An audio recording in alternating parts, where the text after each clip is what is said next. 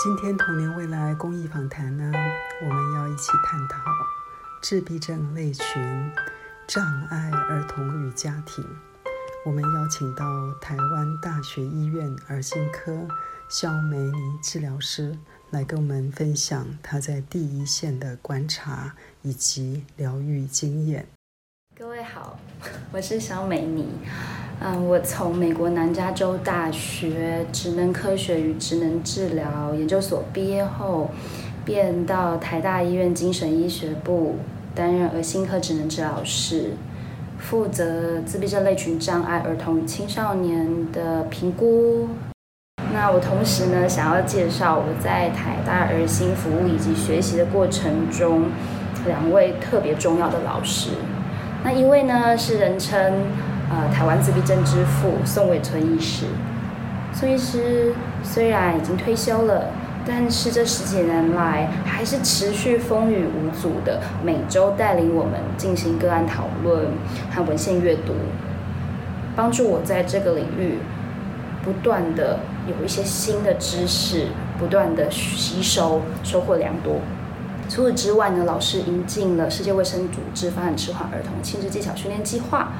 那提示我担任呃督导，那也持续的致力将早疗推广至各个呃有需要的角落，与全球的一些相关的专家交流。另外一位想要介绍的呢，是现任台大医院的副院长高淑芬医师，老师呢是临床医学与学术研究并重，并且呢是享誉国际的核心专家，很厉害的教授。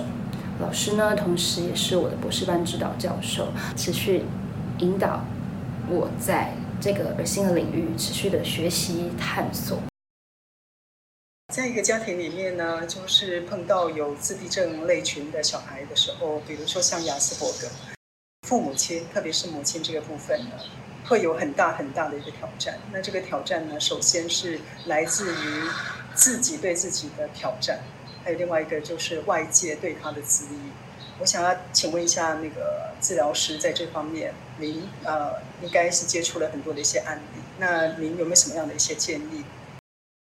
光是你的孩子有一些在发展上好像跟不上，或者是似乎有一点偏离我们期待的方向，或者说整个好像大部分的孩子都是某个样子，而我的孩子不是跟大家一样好了，你只有偏离，那就会造成家长的焦虑。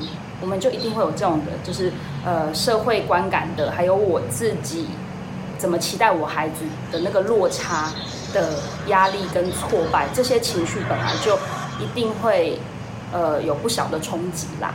但是其中呃自闭症类群障碍呃的孩子的养育有一个比较呃我觉得特别会有的一个家庭的冲击，是来自于其实不知道您有没有听过有个说法叫。就早期有说法叫“冰箱妈妈”的说法，应该就是已经数十年前了啦。那当然，那那时候哈是从呃从呃欧美先开始，那他们其中一个啊说自闭症为什么会有自闭症？那有一个说法就是啊，自呃冰箱妈妈或者冰箱父母，意思是说，哎，是不是父母在教养上对待孩子比较冷漠、比较冷淡、比较疏离，所以造成孩子自闭哈自己呃就是。关闭在自己的世界，比较少与人连结啦，所以他们会觉得说，哎，是不是父母的教养造成的？那其实我顺带这里要很澄清，就是这已经被所有的科学研究所推翻了。自闭症类群障碍，它并不是后天的教养，而是先天的状况。但是呢，虽然都说被推翻了，可是呃，一来是就这个观念还是呃，就是以讹传讹，然后还还是。有些人就是还是这样传下去了，就并并没有真的有这种声音，还是并没有被完全消灭掉。那除此之外啦，是会家长怎么看待孩子，其实一定会跟呃环境或者是其他家人怎么看待孩子会有一些交互关系。所以一旦这些你怎么看我孩子？我怎么看我孩子？你怎么期待我养育我的孩子？这些有一些落差的时候，就会有很大的压力。肖老师，当你发现你的小孩子可能有一些跟其他小朋友不一样的地方，比如说他不善于表达，或甚至呢他的语言的呃使用呢非常的迟缓。那甚至呢，他不晓得怎么去沟通，他只会哭。有这些就是自闭症类群的这些小孩子，他比较有可能产生的一些情绪反应，包含了哪一些？让一些父母亲比较能够去在这方面可以多注意一下。根据呃第五版的呃精神医学诊断啦，大略把自闭症呃的一些症状分为两个大类的症状。第一个就是社交沟通和呃互动的缺损。意思是人际沟通啦，简单讲是这个意思。但是要就那沟通不只是语言，不能只看语言。简单是这么说。虽然我们很容易，呃，就是很容易小朋友啊被被发现可能有呃发展上的迟缓，或甚至是自闭症，很长的原因是因为家人或或或邻居哈发现孩子的语言怎么比其他孩子慢。但是真正我们在看自闭症类群障碍，他的在我们讲人呃人际社交沟通上，他绝对不是只是语言慢而已，甚至他非语言，好可能是眼神。可能是这些手势的表达，甚至是表情的丰富度，其实在早期可能都会有一些显露出来的困难。那甚至刚刚来香有提到，有一些呃被诊呃被被诊呃雅斯伯格的孩子，虽然其实这个又要强调雅斯伯格呃 Asperger 这个诊断吼，在呃 DSM-5 这第五版出来之后，它就被拿掉了。意思是说，不是没有这样的人，不是这个意思，而是他把它纳入这个 ASD。这一个呃光谱谱系的这个大类群的障碍里面，这样子好。那我们会常常发现，那种早期被诊断为雅斯伯格，或是我们现在会说啊，可能自闭症光谱类群里面整体能力似乎相对比较好一些的其中一个在里面的一个族群。好了，这么说好了，他常常被发现，哎，他小时候或者说他的语言这件事情，哎，似乎没有什么慢。可是你说仔细再去探究，会发现，也许因为为什么在讲，也许大概是不是我不清楚，而是变化的样态实在太多了，所以才会称为 spectrum 光谱。它的呃就是形态非常非常的多，所以说光是要学诊断，我们可能就是要花好一段时间这样。好，那谈回来，有一些像呃能力相对比较呃再好一些的自闭类群障碍的孩子，他可能是可以。有语言跟你沟通，可是我举一个例子，我之前就有一个小朋友啊，那现在已经，哦，他他他现在已经上高中了，这样子。这个小朋友呢，他的语言讲话不是问题，他可以讲话，可是你跟他很难沟通，为什么？他跟你讲话的时候，一开头他就跟你说。我要跟你介绍红鱼，然后他就停不下来，开始从红鱼呢，它的尾巴长长的，它什么时候呢会呃怎么样攻击你？他就开始介绍。你可以想象，你他都还没自我介绍，你也还没机会跟他自我介绍，他就开始跟你像百科全书一样讲他的红鱼。他语言有没有问题？他可以讲话，跟你沟通有没问题？问题非常的大。好，那所以就是社交沟通互动的缺损这一类。另外一类呢，另外一诊断呢是。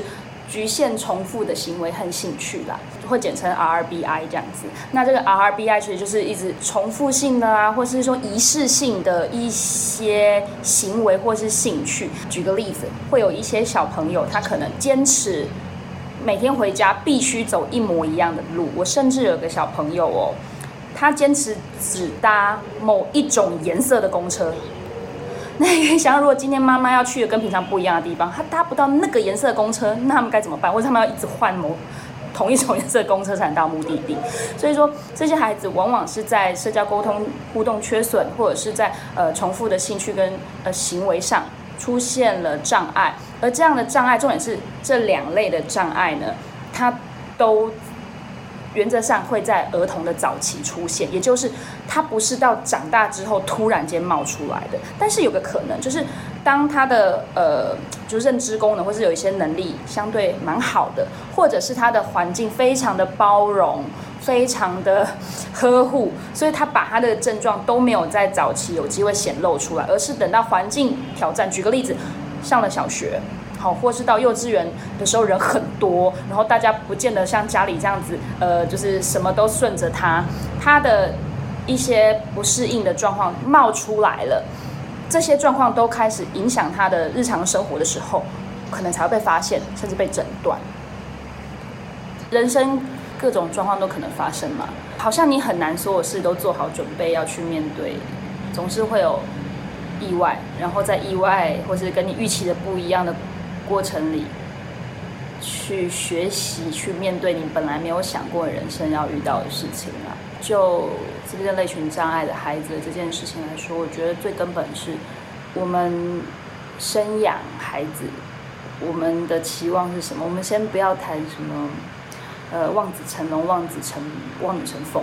我们往往就是希望说，哎，孩子可以平安健康长大，然后那个平安健康显露出来，就是他的发展跟大家差不多。你说那生长曲线啊，或者什么各各个发展的里程碑，哎，好像都照照那个呃教养书上跟你讲了，大概几个月差不多不多不少的，就该什么时间达到什么标准，要的最基本是这样嘛。那再来可能就是，哎，我希望我孩子更出类拔萃一点。好，那发展迟缓的孩子，尤其是呃这个类群障碍的孩子的家长啦，面临的就是他觉得连这个最基本的期望，他都可能达不到。当孩子的发展、学习，甚至是跟父母的连接，你说。看眼神，然后父母叫他没有回应，或者是说会不会来跟爸爸妈妈撒娇，然后甚至是哎能不能到了呃幼稚园的年龄就可以去上幼稚园，然后这一些的他都可能会有一些发展或者适应上的困难。那这其实对家长来说真的很辛苦啦。很难准备好，说我去面对我的小孩是特殊孩子，我生之前我就准备好，甚至生出来看他长那么可爱，我觉得嗯，他有可能是特殊孩子，让我准备。我觉得这有时候虽然说什么心理准备，但其实太难了，一般不会这样去想。所以我们只能说，如果真的发现孩子的发展跟一般孩子不太一样，那我的劝告是会难过，会压力大，可是不论那是什么。最重要的准备是真诚。那真诚是真诚的面对自己，就是那就是我的人生。简单讲说啊，就遇到了啊。我可能会暂时想逃避，我可能会暂时想想怪别人，好了。可是如果这件事怪别人或者逃避就能解决，那也是好方法。问题就是没办法，他无法借由你当做没事。或者是就是谁谁谁害的，或者谁没教好啦，或者是说是谁的基因出问题，不是你找个人怪就责，他就可以解解答了。既然不是这个样子，你也许经过那个有一些痛苦，你你在跟这个现实妥协的过程，你会有一些情绪的起伏，我觉得那都没有关系。可是经历了一段这样的过程之后，你要真诚的面对，那就是你人生要面对的事情，是你的人生，也是你孩子的人生，甚至是你们这个家庭要一起面对的。那那个真诚是要面对什么，我们就一起去。不管今天是我要带孩子去求医，还是我可能得呃去去找到怎么样的资源，那个资源需要我怎么样去帮助我孩子，那我我就去。盘点，然后盘点我现有的资源，我的家庭资源，我可以怎么样去帮助我的孩子？我我可能甚至是我需要去为我的期望做怎么样的调整？那这个是最重要的，而不是去怪是另一半嘛？是谁不够认真？谁的孩子带的不够好？因为那是没有太多实质意义的。所以我觉得最好最重要的建议是。真诚的面对人生带给你，不管是快乐的还是痛苦的，甚至我们也知道有一些快乐可能是包藏在痛苦的背后。困难，不管那个困难是学习上的困难，然后还是他自己发展的困难，我觉得家长们只要你能力所及，你一定会用尽所有的方法来帮助你的孩子发展的更好。我觉得那是人之常情嘛，这样子。那嗯。在呃，我们讲自闭症类群障碍的这些疗愈里面啊，真的有，待会有机会跟大家分享，就是其实有非常非常多元，我们多元的介入方式，哈，甚至呃，就是当然我们要适度呃正确的评估，然后评估之后找到呃，就是就是有很多多元的方法可以让你们选择这样。可是呢，嗯，在在治疗这件事情上，就是它总是会有一些我们讲到费用。或者是你是不是要带他去哪里才可以找到名师名医呀？然后你要去几次啦？哦，这这这些其实是相当复杂的各各各种样，它是在不同的国家哈。你说在法国、在比利时、在意大利、在日本、台湾，呃，说中国大陆或者是呃，就是东亚地区，其实有很很多元的。就是很光光是在不同的地区就有很多元的样貌了。那我刚刚讲一个例子，就是呃，我多年前吼，我遇过一个妈妈，然后这个妈妈哦，真的就是非常非常气质的，呃，就是贵妇人这样子。然后这个妈妈呢，她本身就跟大家分享，就是她是她结婚前是一家很有名的企业的呃副总裁这样子，就非常厉害。就是就自我的发展，其实真的是很很很很棒这样子。那呃，他带着孩子来找我的时候，孩子已经国小四年级了，其实大概三四年级这样子。那呃，算是我就是一起。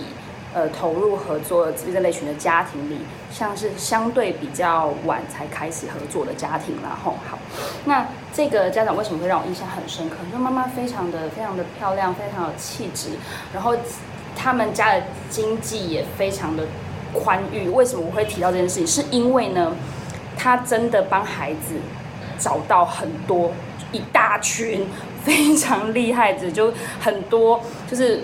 都是我听过的不同的领域的专家，他都找来帮助他的孩子哦。你可以想象，是他一定相当有各式各样的实力哦。好，那呃，他遇到我的时候啊，就是妈妈看起来就是很无助，非常的无助。那我跟他当然稍微就聊一下，才知道原来妈妈在生这个孩子之前，她是副总裁嘛。然后她其实是一个非常，据她自己讲啦。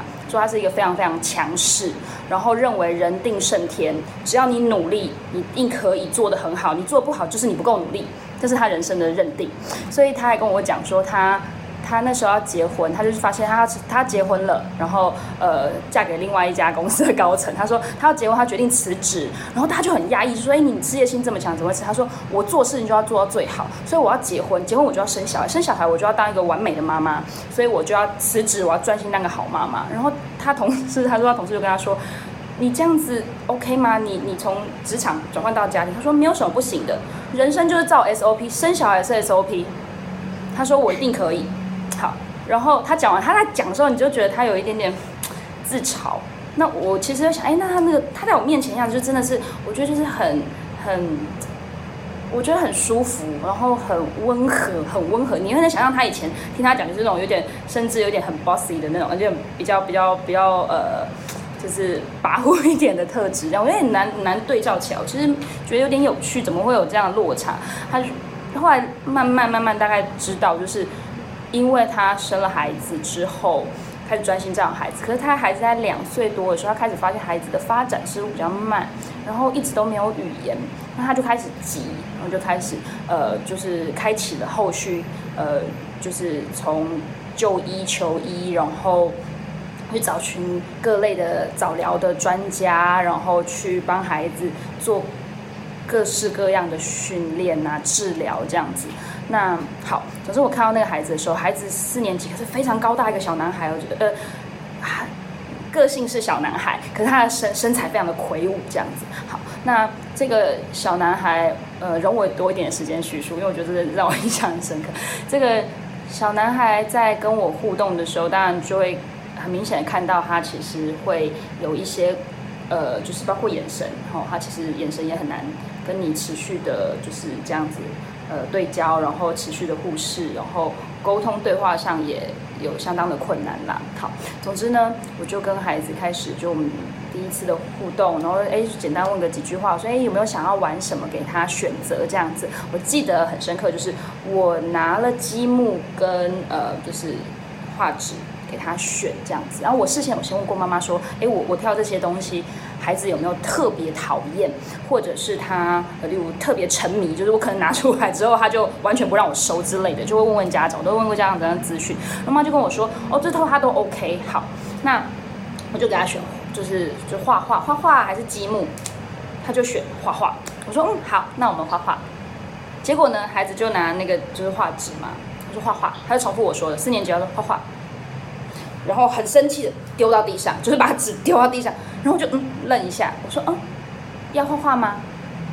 要画画，捡起来，要画画，再丢掉。差不多是这种状况持续了好几次，因为我一直在旁边评估看看，哎，孩子的表情，包括他的情绪的起伏，然后有没有什么线索是我我漏掉的。后来越看越不对，因为孩子已经有点卡在这个状况下，甚至我跟他说：“那我们不要画画，拿积木好不好？”要画画，一直一直卡在那个状况里，这就会让我觉得很困惑啊！就是，哎，这看起来是跟画画结了梁子了吧？这样子。好，然后后来我就停下来，决定出去问问妈妈。然后妈妈也在那个那种单面镜外面看，所以她看到整个过程。我就出去我说：“妈妈，刚刚发生这个状况，那呃，就你自己过去跟孩子互动的经验，呃，你你怎么看待这样的状况？”就然后妈妈还就是有点失笑着，她说：“哦，他很讨厌画画，其实。”我就嗯，刚刚你不是跟我说他都 OK，那。就是小孩为什么好？小孩很讨厌画画，他为什么会选画画呢？甚至我要帮他换，他为什么不换呢？大家会不会觉得为什么？你会觉得为什么？猜猜看。好，后来妈妈终于解答了我这个困惑。妈妈说：“因为我从来没有给他说不的权利。”是这个妈妈真的很爱孩子哎。那。我刚刚提到啊，后来我就跟妈妈谈，我觉得这个状况下，我觉得要去拆解一些也许更基本的东西，所以我跟妈妈说，嗯，就聊一下，所以，妈妈，她现在到底做哪些治疗？那你可不可以给我看看？好，那妈妈就真的就是 list 出来哦，看孩子的日常课表，我看了之后大惊，因为不仅是满满的课表，甚至里面的。有一些就是，嗯，就是我看过大师在里面，然后这些大师就是像是家教一样被大家填在里面，填在他的日常课表里。哎，这孩子学了很多很神奇的才艺，我觉得冰刀啊，就是你会觉得说这孩子真的是被塞满了十八般武艺，而且都都请大师，然后这绝对是需要足够的，就是妈妈的人脉绝对要足够，家里的经济绝对要有办法去支撑这孩子所学，但是。我还跟妈妈说：“妈妈，我们想要合作的话，可不可以？就是请你做一件事情，就是请你把孩子的课表的大部分的课表做一些调整。那当然，我有问妈妈说：妈妈，你为什么会想要帮孩子排这么多的课表、课课程内容？她告诉我说：因为啊，我听说自闭症的孩子一定有一个天才，一定有一种天才。”可我不知道是什么，所以我帮他找，我让他每一个都选，他总是会出现一个天才吧。所以这个孩子在这么就是他从他两岁一直到国小四年级嘛，这么漫长的时间里的结果，竟然是妈妈说他到现在还没有找出他的长处，但是他的孩子的情绪，像刚刚我提到那种拿着这样哈这样爆炸。他他那样爆炸，其实基本上是停，几乎十几二十分钟，几乎是停不下来。哎，那我问妈妈说，这种状况就是他在国小大概就是多久会有一次这样？妈妈告诉我，基本上每天至少一次。在学校哦，你可以想象说，哇塞，他这么爆，那他的整个也许是从很基本事情开始调整。所以那一次我跟妈妈做的事情，竟然是从减少孩子大量的课程的。复杂度开始。谢谢。自闭症儿童呢，有深一层的认识之后呢，我们在面临到他们的时候呢，能够将心比心，能够更加的理解他们。谢谢。